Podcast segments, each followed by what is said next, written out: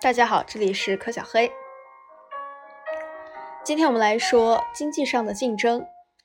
我们首先来考虑经济上的竞争。当时欧洲大多数强国都卷入了关税战和对外国市场的竞争。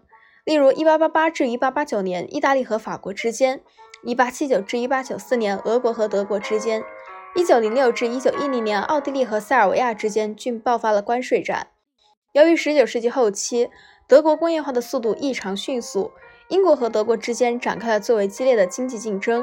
1870年，英国的工业产量占世界工业总产量的百分之三十一点八，德国仅占百分之十三点二。但到1914年时，英国工业产量所占的比例却已下降到百分之十四，而德国的产量则略微上升到百分之十四点三，稍大于英国所占的比例。德国工业产量的这一短时期激增，意味着它同英国在海外市场上的竞争十分激烈。要确切说明这一竞经济竞争的政治影响是不可能的。不过，它的确使两国关系变得紧张起来。它还通过刺激海军军备竞赛而进一步促成了国际紧张局势。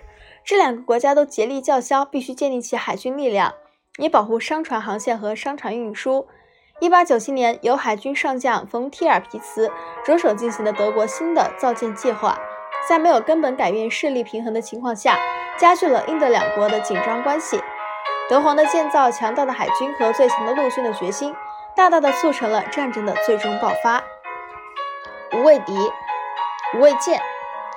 第一次世界大战爆发时，德国一流的海军实力代表是无畏战列舰，这是正在船坞中的无畏舰。我们下节会说殖民地的争夺。提尔皮茨，海军上将阿尔弗雷德·冯·提尔皮茨 （1849 至1930年）负责将德国海军建成一支可以向英国皇家海军挑战的部队，这反映了德皇威廉二世想让德国在欧洲列强中拥有显著地位的欲望。我们下一次会讲到这一节殖民地的争夺。这里是玄宗通史，从史前史到二十一世纪，第三十六章：第一次世界大战全球性影响。我们下次见。